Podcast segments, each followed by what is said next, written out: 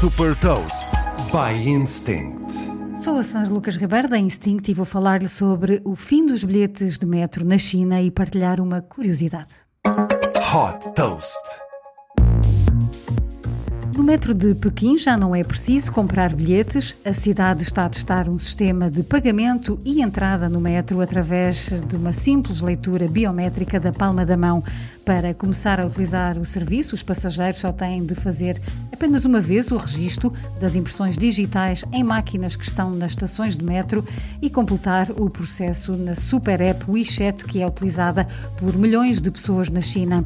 Depois disso, sempre que utilizarem o metro, Basta passar a mão por cima dos scans instalados nos torniquetes das estações e o pagamento é feito automaticamente através da conta do WeChat. O sistema está disponível para os passageiros que viajam entre o centro de Pequim e o aeroporto internacional Daxing.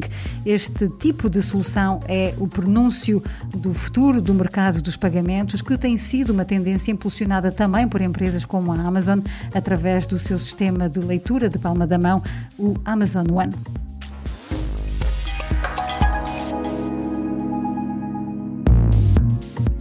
Deixo-lhe também uma curiosidade: os pagamentos através de reconhecimento facial estão a tornar-se cada vez mais populares na China. A Alibaba, por exemplo, criou um serviço que permite pagar em lojas e restaurantes, como por exemplo o KFC, através de um sistema de leitura facial em que basta sorrir para uma câmara para validar o pagamento. Saiba mais sobre inovação e nova economia em supertoast.pt.